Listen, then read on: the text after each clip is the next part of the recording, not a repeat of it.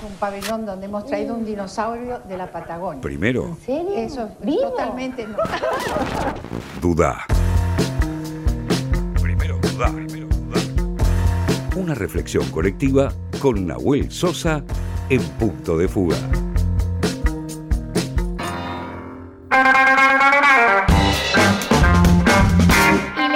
La bienvenida a Nahue Sosa con su sección Primero Duda. Hola Nahue, ¿cómo va? ¿Qué tal, Lu? ¿Cómo están? ¿Cómo anda? Bien, bien. ¿Ustedes? Muy bien, acá eh, haciéndoles el aguante a Andy y a Ori hasta que vuelvan y con ganas de hablar con vos porque eh, me dicen acá que hoy nos vas a hablar del mundo del trabajo que se viene y los nuevos descamisados, tema que me, me encanta y me atrae, así que todo tuyo. Bueno, sí, la, idea es poder eh, charlar o discutir un poco cómo puede ser el, el futuro del trabajo en los próximos años y también pensar, bueno, nuevos sujetos sociales que han, que han aparecido en el último tiempo y que la pandemia ha visibilizado, ¿no? Frente a eso, lo, lo primero que uno tiene que siempre pensar es en, en qué etapa del capitalismo estamos, es decir, el capitalismo a lo largo de su historia fue cambiando su- sus modos de acumulación. Por ejemplo, en el siglo XX claramente la fábrica, el capitalismo fabril era tiempos modernos de Chaplin, era como, como el predominante, y después ya en el siglo XXI uno empieza a ver que empieza a haber un capitalismo financiero, es decir, el logo de Wall Street, el de Leo DiCaprio, la gran película, muy expresa este, este signo de época. Sin embargo, hay muchos autores, por ejemplo, como David Harvey y también Tomás Piketty, que hablan de que cada vez vamos en un capitalismo que acumula por desposesión, sostienen, ¿no? Y uno dice, bueno, ¿y qué significa que acumula por desposesión? Acumula en la medida que va quitando recursos naturales, acumula en la medida que te va haciendo que vos de- no poseas tu cuerpo y tu cuerpo se transforme cada vez más en una mercancía, y acumula en algo. Marx hablaba de un concepto que era la idea del ejército de reserva, ¿no? Marx decía que el capitalismo necesitaba tener un sector de las personas desempleadas porque eso le permitía a las patronales, a quienes estaban empleados, poder eh, pagarle menos, ¿no? Con la excusa de que, bueno, si vos mañana me pedís más, traigo a otro que hace el mismo trabajo que vos por menos plata, ¿no? Sí. Eso vendría a ser un poco la idea, ¿no? Entonces, che, yo a vos te pago, no sé, cinco mil pesos por mes, no te gusta, mira, tengo a todos estos desempleados que van a hacer el mismo trabajo por cuatro mil. Ujú. Sin embargo, Pepe Nun, uno de los grandes pensadores de nuestro país y, y otros también eh, pensadores, empezaron a decir que parecía que en el capítulo del día actual ya no interesa que exista ese ejército de reserva. Es decir, un gran porcentaje de la, de la población está por fuera de los circuitos formales del trabajo. O sea, esa, esa figura del trabajador eh, autómata, ese de, de. Chaplin, que uno lo veía en, en ese clásico, eh, moviéndose, poniendo la fichita, fichita, fichita en, en la fábrica, esa ya no es nuestro descamisado hoy. O sea, ya no es nuestra Ya, imagen de trabajador claro. eh, consumido por el sistema hoy. ¿Por qué? Porque hoy, fíjate qué curioso, estamos en la etapa que se producen más bienes, ¿sí? más bienes en términos materiales y sobre todo bienes no materiales, como puede ser, por ejemplo, no sé, si producís un software, y sin embargo que cada vez se necesita menos mano de obra. ¿sí? El proceso de la tecnología y de la tecnificación hizo que cada vez se necesita menos mano de obra. Entonces, ¿qué termina sucediendo? Bueno, acá aparece un concepto que para mí es muy interesante, que es diferenciar trabajo de empleo, ¿no? Una cosa es el empleo en términos formales, o sea, lo que comúnmente llamamos estar en blanco, es decir, que tengas aporte, tengas descuento. Y otra cosa es pensar el trabajo. ¿Y esto qué- por qué te digo eso? Porque lo que empieza a ver es que hay muchos sujetos que trabajan, pero que sin embargo están sin empleo. Por ejemplo, un cartonero que está 12 horas haciendo una tarea de reciclado urbano, no está en un empleo en términos formales, pero sin embargo está produciendo trabajo, ¿no? Sí. ahí aparece un planteo que es, por ejemplo, la idea de la economía popular, que es un planteo que empieza a estar cada vez más en boga. Entonces, ¿qué es la economía popular? Bueno, la economía popular son aquellas personas que fueron descartadas por, por el mundo laboral en el neoliberalismo, o sea, por ese mundo formal eh, laboral. Cada vez es más difícil el acceso, o sea, tener que ser bilingüe, tener que tener un posgrado, un doctorado para estar en un trabajo en blanco bien remunerado. Y esas personas inventaron su propio laburo, es decir, un vendedor ambulante, dos tres personas que en un barrio popular se ponen un, un, no sé, un negocio para vender algo, aparece el cooperativismo y aparece también algo que han planteado históricamente los feminismos, que es la economía del cuidado, es decir, todos aquellos trabajos que se realizan, pero sin embargo el sistema no los no, lo- no, no los pone como tal. ¿Me, me siguen en este punto? Sí, Entonces, la pandemia lo que hizo fue visibilizar esto. ¿Por qué? Porque, por ejemplo, con la pandemia se visibilizó el rol de gran parte de estos trabajos. Cuando, por ejemplo, con el IFE se pasó de 9 millones, cuando se pensaba que iban a ser 5, lo que está demostrando es que más de la mitad del país, o sea, perdón, o un sector importante del país, más de un tercio del país, sí, en nuestro país, forma parte de lo que comúnmente se llama la economía popular. sí. ¿sí? Lo mismo, y estos son datos que están en el RENATEP, digo, no, no son datos que los estoy inventando yo, son datos que lo ha hecho el propio Estado en el RENATEP, que es el, registro de los trabajadores de la economía popular. Entonces, uno puede decir, se va a ir un capitalismo en el cual esto que comúnmente llaman las sociedades del descarte, empieza a haber trabajadores que sus formas de trabajo son distintas a los parámetros que conocíamos con, con el trabajador de Overol de Chaplin. Aparece también un nuevo fenómeno que es esta idea de que impulsa mucho el capitalismo digital, esta idea de que sos tu propio jefe, ¿no? Entonces ahí aparece lo que podemos podemos ver en Amazon, que son trabajadores, sobre todo en el caso de trabajadores rápidos, delivery, ahora ya estoy hablando de otro plano del trabajo, en los cuales ya no hay horarios, sino que hay tareas, ¿sí? O sea, no el tiempo del trabajo cambia, si ya no hay una adentro y una afuera, como era en la fábrica que sonaba la, la campana, Sí, sino que con esta idea de que vos te manejás tus propios tiempos, tu propio jefe, que obviamente desde mi punto de vista es una falacia, es una mentira, termina habiendo un grado de autoexplotación mayor a la explotación. Y que ha acentuado esto con la pandemia, ¿no? De, para, digo, para, para todos los, los niveles y clases sociales de eh, que esté ya, ya haya- se haya borrado esa línea de ingreso al trabajo y salida al trabajo cuando casi todos están desde sus casas, cambió esa dinámica. Bueno, es mucho más difícil empezar a separar el mundo eh, privado eh, de- del mundo que de, de- tu vida que le entregás al trabajo. Exactamente, porque se diluye esta frontera entre el trabajo y la casa, ¿no?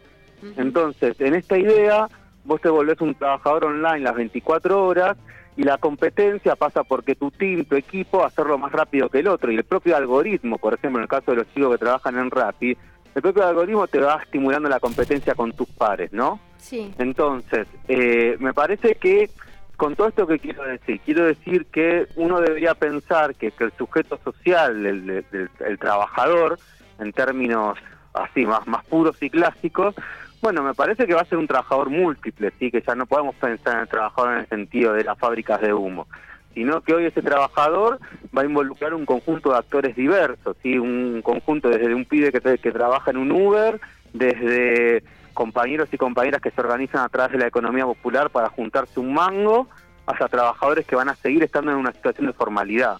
Lo que digo es que la propia lógica del capitalismo hace que eso que llamamos comúnmente estar en blanco o formal cada vez se vaya reduciendo más. Claro. O sea que una nueva imagen y, y- y qué difícil, ¿no? Porque pienso en eh, a cualquiera de nosotros todavía con, con cabezas eh, que vienen de, de los 80 o de los 90, eh, uno dice estoy exhausto de trabajo y todavía se imagina en la oficina o te, o te imaginas incluso en las clases populares a los trabajadores en la fábrica, 80 mil horas, haciendo horas extra. Bueno, es muy difícil sacarse esa imagen de la cabeza y pensar que tal vez están mucho más colapsados de trabajo eh, y, ganando dos mangos personas que están haciendo otro tipo de empleo. Así es, y vos fíjate que te, un, un tercer y último punto que también me parece interesante discutir, o sea, obviamente que cada vez empieza a haber más trabajos en los sectores de servicios que en los sectores de la producción, y aparece algo, que esto también es un debate que está viendo en este momento y que para mí es muy interesante, que está referido, vos te acordás, el, el- bueno, el concepto de plusvalía de, de- de Marx, que, Sí. que es un concepto que justamente habla de- del tiempo que se te apropia tu empleador o tu patrón, eh, del cual es, es, es tiempo en el cual vos estás produciendo mercancía o valor o que estás valorizando el capital para, para algo que, que, que se te lo termina apropiando. Bueno, acá empieza una discusión de cómo en el capitalismo digital se empieza a producir plusvalía. ¿sí? Entonces, ¿qué te quiero decir con esto? Que cuando vos estás permanentemente en Internet, laburando, haciendo cosas, todos estos datos que vos vas dejando, tus me gustas, tus likes, etcétera, de alguna manera vos estás produciendo ahí fuerza de trabajo. Porque todos esos datos en el capitalismo digital se transforman en mercancía. Hmm. ¿Viste la película El dilema de las redes sociales o, Sí. red, o hater? en- en- bueno, por ejemplo, para darte un ejemplo concreto, si no- nosotros vamos ahora a Coto, yo voy con una tarjeta de crédito ahora y compro un producto en Coto, ¿cómo se va a valorizar el capital? Bueno, hoy se valorizaría de tres maneras. Por un lado, por el producto que yo compre, suponete que compro un paquete de fideo, o sea, sería el más clásico. Sí. Un segundo sería por, por la tarjeta, es decir, por los intereses de mi tarjeta, capitalismo financiero. Y hay un tercero que es porque se queden con mis datos, ¿sí? es decir, cuáles son mis gustos, cuáles son mis comportamientos. Y el dato hoy pasa a tener un valor económico, lo estamos viendo, o sea, cuando tenés eh, con la Big Data o con, con lo que muchos llaman el capitalismo digital, que es que nosotros mismos con nuestros datos vamos produciendo lo que después se va a transformar en mercancía para, para vender en función de los gustos que cada uno de nosotros tenemos. O sea, uno en su uso de tiempo libre, en su uso de redes sociales, en definitiva termina trabajando para alguien. No sabemos bien para quién, pero termina trabajando. Claro, Sí. Está valorizando el capital. Hay, hay una idea de que en el ocio también hay alienación, ¿no? Cuando te quedas a las 3 de la mañana en tus selfies, en lo que vas haciendo, eh, en esos comportamientos, lo que estás haciendo es que las corporaciones digitales tengan una cantidad de datos de, de millones y millones de personas en el mundo que hoy su, su, su principal valor es poder predecir cuáles van a ser los comportamientos. ¿sí? Mm. Si vos le pones, no sé, me gusta todo el tiempo a determinada marca de pantalones, bueno, yo puedo predecir, si yo salgo tal producto de pantalón, cuál va a ser tu comportamiento. El tema es que esto también se empieza a aplicar para la política, quizá no solamente para los justos en términos de marketing, de mercado, sino también para los comportamientos políticos. O sea que eh, en mis gustos, eh, me gustó me gustó tu frase, en el ocio hay alienación. En mi ocio tal vez eh, no solo estoy sirviéndole a una empresa, sino que estoy colaborando para que determinado político o determinado espacio político eh, sepa por dónde me puede entrar, ¿no? ¿Qué, qué- qué es lo que estoy Pero buscando? ¿Qué es lo que quiero? Esto lo vimos claramente con Cambridge Analytica, es decir, cuando vendía los datos o cuando fue la campaña en Estados Unidos con Trump, ¿qué, qué es lo que se está haciendo ahí? Bueno, el capitalismo se está valorizando vendiendo grandes sumas de datos en función de determinados gustos e intereses. Mira, hay un caso en Birmania que es emblemático, que no, no, no pasó mucho a la fama, que Facebook alimentó una guerra étnica y la forma que tenía de alimentar esa guerra étnica en Birmania era a partir de la construcción de los datos que tenían cada uno según sus gustos religiosos. Hmm.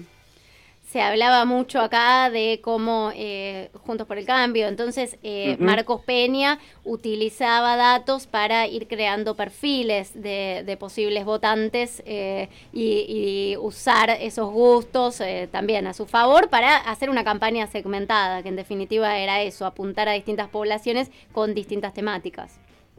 Así es, lo, lo, lo que te quiero decir es, no, no quiero poner esto en un lugar tipo Black Mirror, mega conspirativo y distópico, lo, lo que sí me parece que está bueno pensar o dudar, por decirlo de alguna manera, si podemos seguir analizando el capitalismo con las mismas categorías que lo analizamos en el siglo XX. Sí, seguramente Sí. no. Ahora, Nahue, me, me quedé pensando en esta frase que me gustó de que en el ocio hay alienación por cómo lo vemos ahora. ¿Siempre hubo alienación en el ocio o esto es algo nuevo por nuestro tipo de ocio tan volcado a las redes sociales?